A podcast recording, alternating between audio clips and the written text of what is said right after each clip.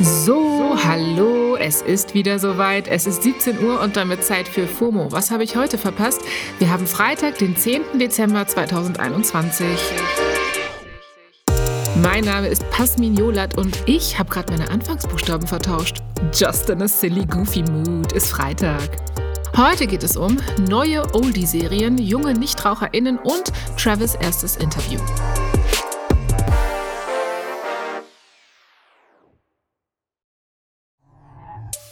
Gestern ist das Sex and the City Sequel rausgekommen und meine halbe Twitter-Timeline und extrem viele Menschen auf TikTok und Instagram haben das geguckt, also habe ich mir das auch mal reingezogen.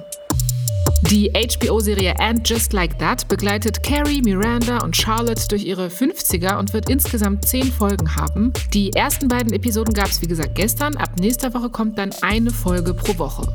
Tja, und was soll ich sagen? Also ich hatte gemischte Gefühle. Also es war schon aufregend, die Girls wiederzusehen. Immerhin ist die erste Folge der Originalserie jetzt einfach 23 Jahre her.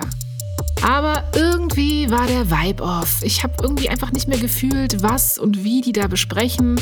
Auch wenn sie offensichtlich versucht haben, zumindest diverser zu werden, was Cast und Themen angeht. Ich glaube, der Zeitgeist hat sich einfach geändert. Obwohl wirklich ernste Themen wie zum Beispiel Tod besprochen werden, ist das gesamte Universum aus DesignerInnen-Klamotten und fancy Events irgendwie nicht mehr ganz zeitgemäß, finde ich. Also ja, schön, dass Carrie ihre Schuhe immer noch mit Hello Lover begrüßt, aber wir haben irgendwie andere Probleme insgesamt, oder? Kim Cattrall, aka Samantha, ist auch nicht mehr dabei. Da gab es im Vorfeld verschiedene Verwerfungen und die fehlt zwar schon auch, aber Real Talk, das hätte es für mich irgendwie auch nicht rausgerissen. Auf Instagram haben aber so einige den Serienstart zelebriert. Stephanie Luxat vom Online-Magazin Oh, hm, hat zum Beispiel in ihren Stories gefragt, wie sahst du 1998 aus zur ersten Sex and the City Folge? Und hat viele Fotos geschickt bekommen. Und Leute, krass, krass, wir waren Kinder. Manche von euch noch gar nicht geboren. And just like that sind wir alt. Spaß sind wir nicht. Aber wir bleiben bei Altersfragen. Neuseeland verbietet nämlich bald die Kippen. Ja, als erstes Land überhaupt will Neuseeland rauchfrei werden und den Verkauf von Zigaretten an Jugendliche und zukünftige Generationen verbieten. Und diese News war wirklich in all meinen Feeds, aber das ist auch wirklich eine Sensation. Der Smoke Free 2025 Action Plan soll bald per Gesetz regeln, dass Jugendliche, die dann 14 Jahre oder jünger sind, nie legal Zigaretten bzw. Tabakprodukte kaufen können. Und das Mindestalter für den Kauf von Zigaretten soll jedes Jahr um ein Jahr steigen. Plus, Tabak soll es in viel weniger Läden geben und auch ältere RaucherInnen sollen nur noch Tabakwaren mit sehr niedrigem Nikotingehalt kaufen können. Also, da ist Schluss mit lustig. Die neuen Regeln sollen voraussichtlich ab Ende nächsten Jahres gelten. Klingt auch alles erstmal irgendwie total gut und logisch, aber KritikerInnen sagen, dass Verbote eigentlich noch nie was gebracht haben und dass der illegale Handel damit so richtig entfacht werden wird. Hoffe, ihr habt den. Hat alles immer Vor- und Nachteile. Rauchen ist aber so oder so eine ganz, ganz schlechte Idee. Echt. Null Ironielayer. Zum Schluss noch diese News. Der Rapper Travis Scott hat sein erstes Interview seit den Geschehnissen um sein Astroworld Festival gegeben. Anfang November sind bei dem Festival in Texas, vermutlich infolge einer Massenpanik, wie es heißt, zehn Menschen gestorben. Was genau die Gründe dafür waren, wird aber aktuell noch ermittelt, hatten wir bei FOMO darüber berichtet.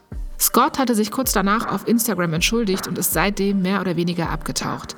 Jetzt war er bei der Radiolegende Charlemagne the God im Interview und die Ausschnitte aus dem Gespräch sind seit gestern in all meinen Timelines unterwegs. Travis erzählt, dass er nichts von der Panik mitbekommen hat durch die laute Musik, Bühnenlicht und Pyrotechnik. Und er sagt, er habe erst Minuten vor der ersten Pressekonferenz der Behörden erfahren, wie schwer die Vorfälle wirklich waren. Seitdem, sagt er, befindet er sich in einer emotionalen Achterbahnfahrt. Charlemagne fragt ihn unter anderem, ob er sich jemals vergeben könnte, selbst wenn die Familien der Opfer ihm nie vergeben würden. Scotts Antwort klingt so. Nah, it's tough. You know, it's real tough.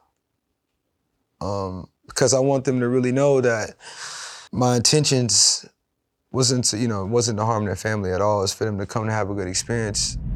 Trotzdem weist der Rapper in dem Interview die Verantwortung für die Vorfälle von sich. Er sagt, er fühle sich nur verantwortlich dafür, herauszufinden, was falsch gelaufen ist, damit das nie wieder passiert.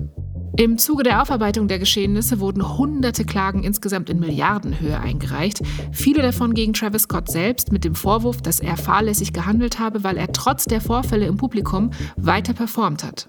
Scotts Anwälte wehren sich gerade gegen sämtliche Klagen. In den Kommentaren unter dem Video mit Charlemagne gibt es starke Kritik. Viele finden, dass Travis den Fragen ausweicht, keine konkreten Aussagen gibt.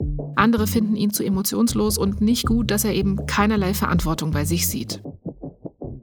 Jo, kann ich sehen. Soll einfach nie wieder passieren. Das war's für heute mit FOMO und wir hören uns morgen wieder zur Samstagsfolge hier auf Spotify. Da gibt es dann das große Corona-Winter-Care-Paket bei FOMO mit vielen Tipps von TV bis TikTok. Sollte man nicht verpassen, schaltet da morgen ab 9 rein. Übrigens, ihr erreicht uns ab sofort unter fomo at spotify.com und könnt uns zum Beispiel Feedback und Themenvorschläge schicken. FOMO ist eine Produktion von Spotify Studios in Zusammenarbeit mit ACB Stories. Folgt uns auf Spotify, dann verpasst ihr auch wirklich gar nichts mehr. And just like that ist die Sendung vorbei.